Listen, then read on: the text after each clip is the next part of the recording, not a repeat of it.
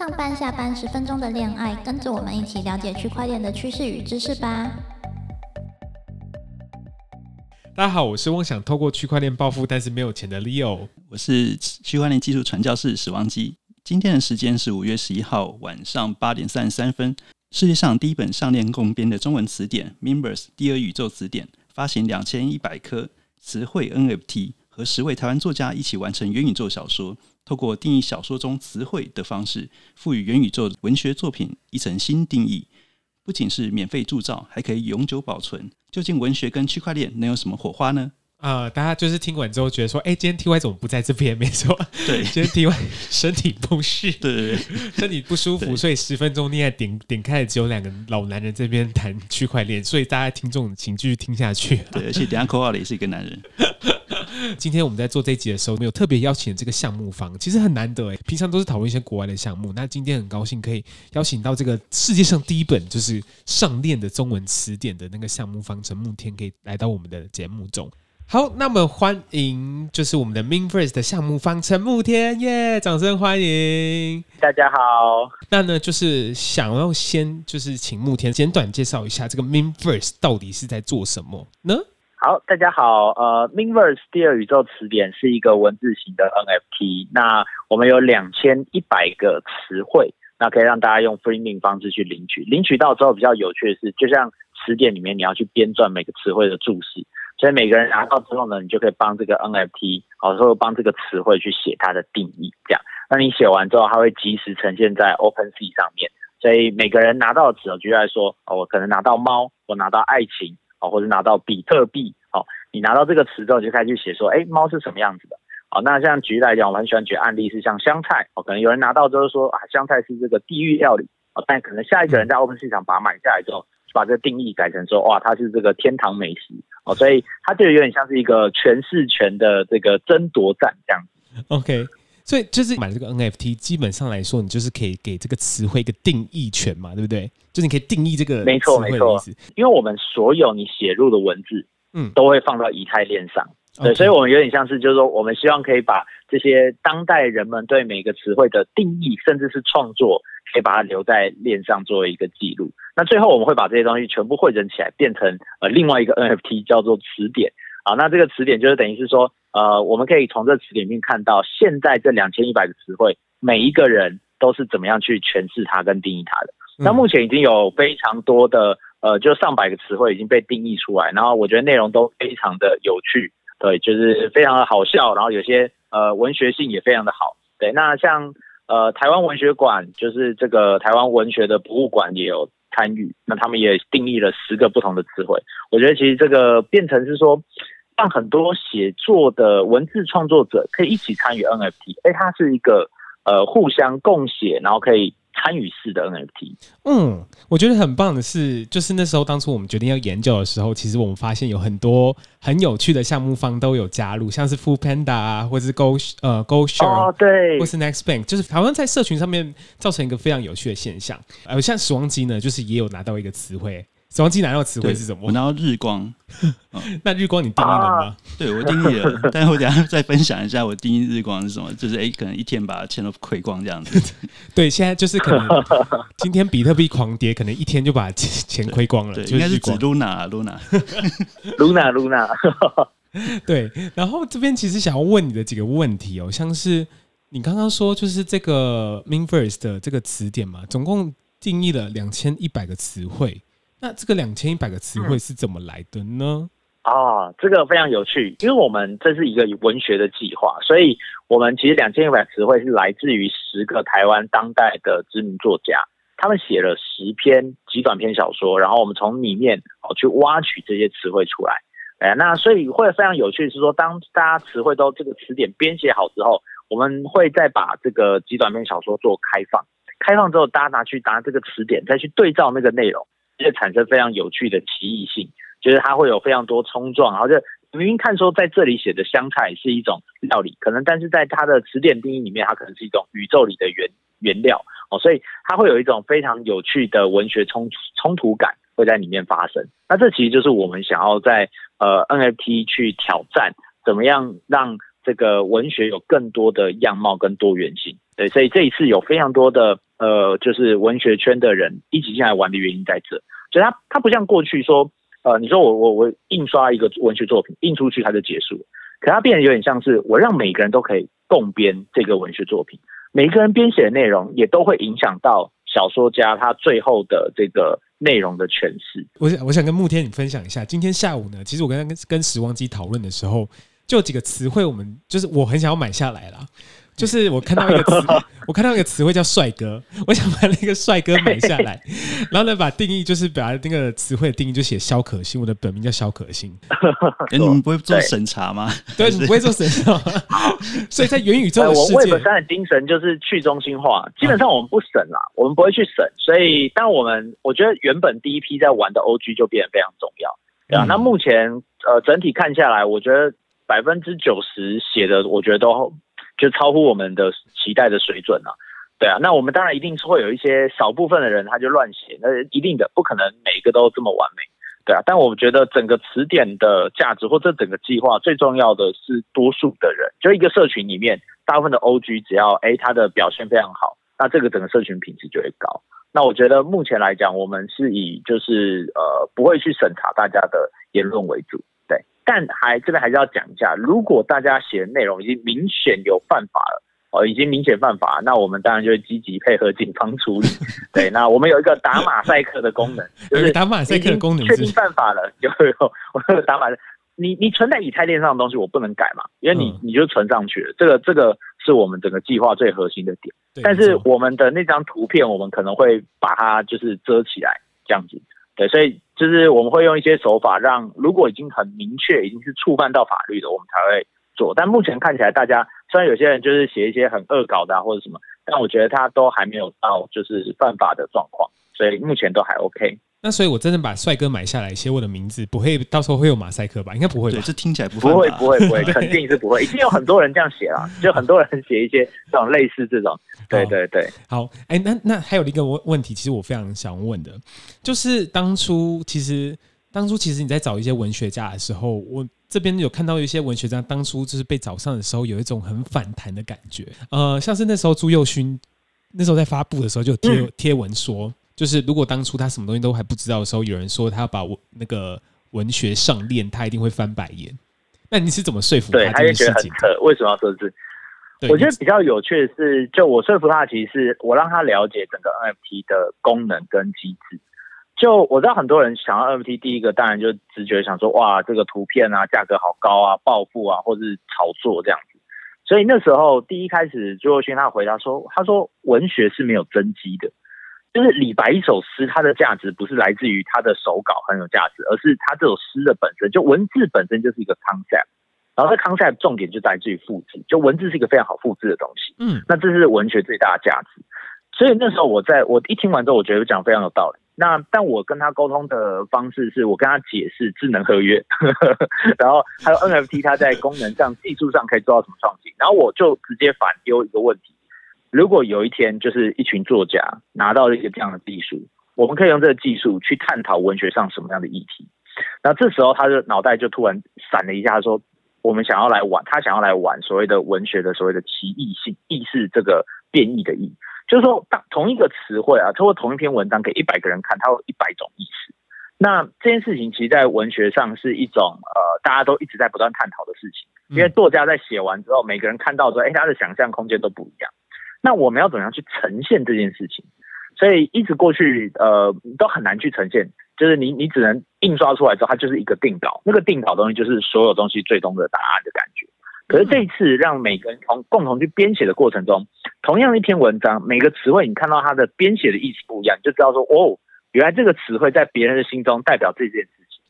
那它会产生一种多重宇宙的世界观。那这也就是我们在玩的，就是我们做一个出版品，这个出版品是上千人共同编著的，嗯，然后同时这个出版品随着时间的变化，每个人写入的内容，他们会互相交织成一个多重宇宙的世界观，所以这个就是我觉得大家呃，朱若勋那时候在跟所有的呃其他作家邀请进来的时候，跟他们一谈到这情形，他会觉得哇太酷，就是终于可以用 NFT 去做一些文学，或者说以前纸本没有办法做到的事情。那这也是为什么台湾文学馆会愿意，就是作为一个国家的博物馆，他会愿意参与这件事情，因为他也觉得说，哇，在这文学性上面确实有很多，就是这个呃突破或实验性的空间在这里面，这样子。好。那这边我我我两个问，我这边呢有两个问题想要问你。我觉得史旺基也会很好奇，是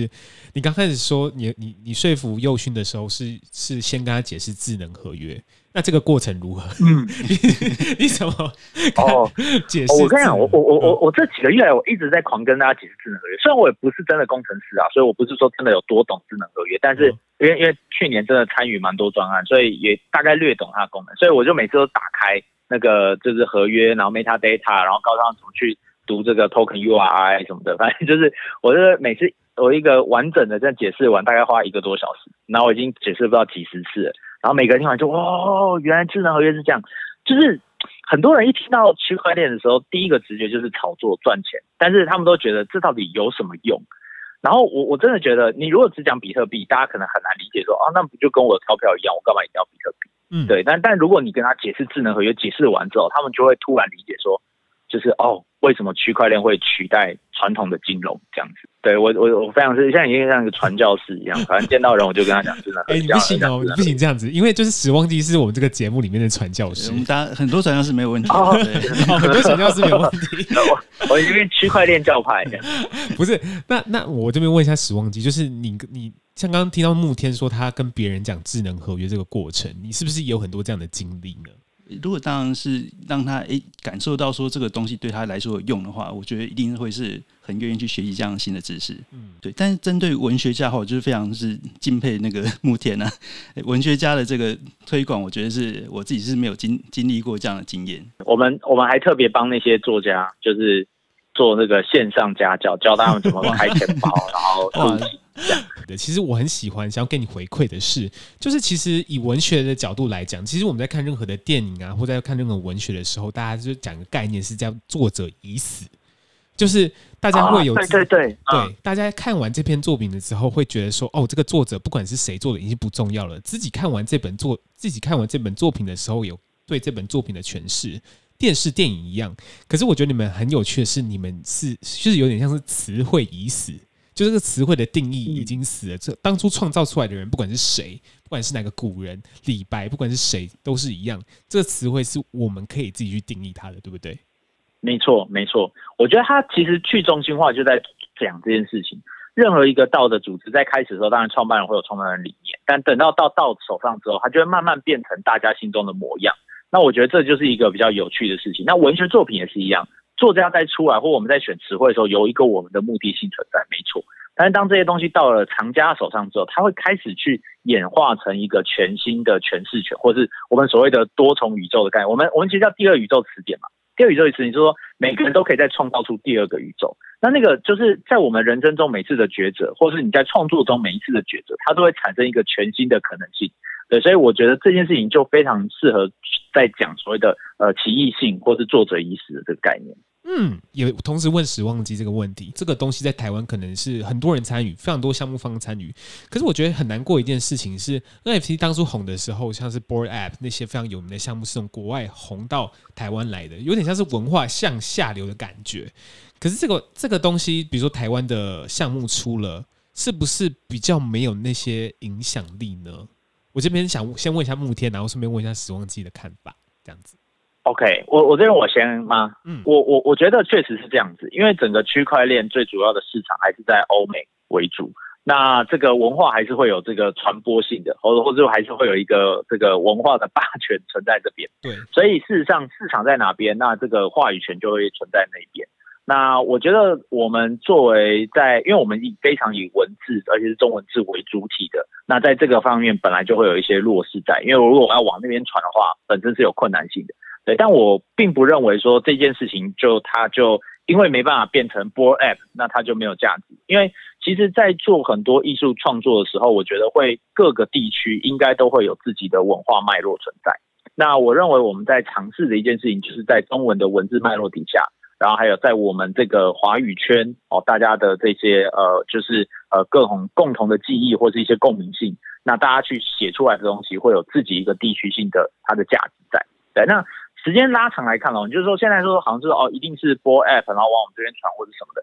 可是 NFT 整个历史非常的短嘛，不是就这几年的时间，甚至说真正红起来也不过就是去年的时间而已。所以事实上，你再把 NFT 艺术史或者说 crypto art 这件事情再往后再拉个十年、二十年、三十年来看的时候，你就可以看到说这个东西它可能对后面的 crypto artist 会有什么样的影响，在台湾地区，甚至它会慢慢再往外传播出去。就有一天当大家在研究说，哎，crypto art 这个呃，除了除了这种图片 PFP 形式，那还有哪些形式？有些人在做这种整理的时候，他有一天一定会把这个东西整理进来。那这些东西都是在未来会慢慢去累积出它的文化影响力跟价值。那我觉得这也是有一个好处，说至少可以让大家知道说，哎，这件事情上在台湾我们其实没有缺席，就是我们在做 crypto art 的创作跟实验跟突破的时候，其实有一天外国人还是会看到说，哎，真的这边是真的有在发展很多有趣的事情的。对，所以，我我觉得这是一件非常好的一件事。嗯，我觉得慕天的想法是有点像是，比如说把这个东西拉长十年、二十年、三十年后看，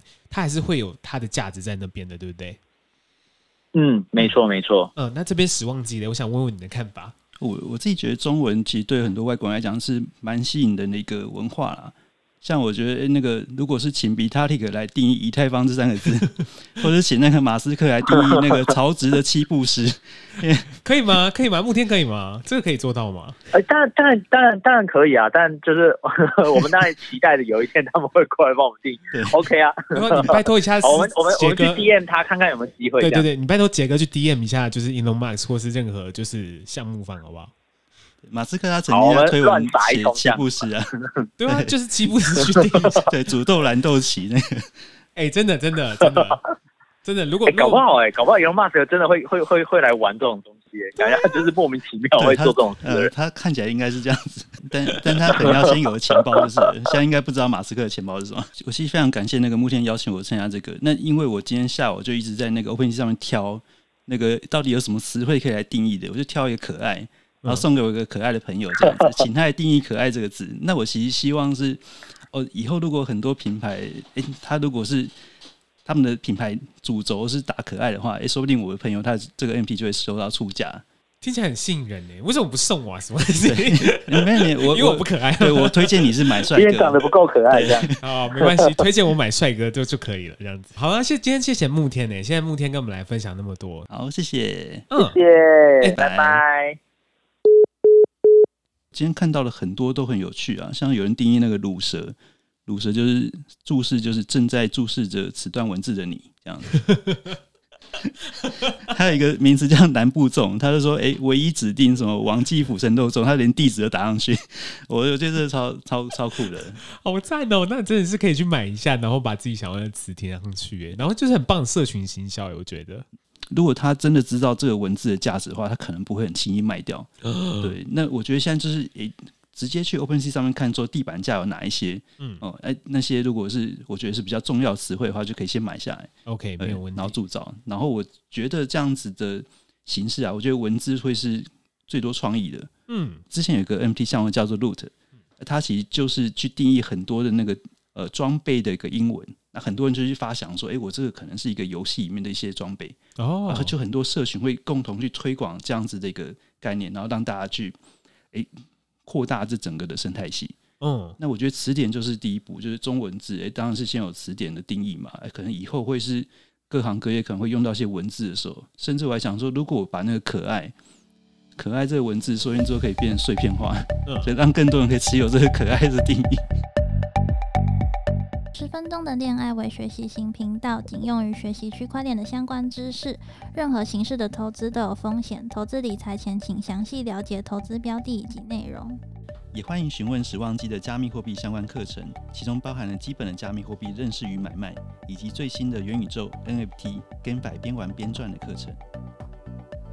大家可以到我们的粉砖，会分享一些区块链新闻。喜欢的话，别忘了在 Apple Podcast、Spotify 上面给我们五星评论。也欢迎各位在 KKBox 留言给我们。那大家拜拜，拜拜，拜拜。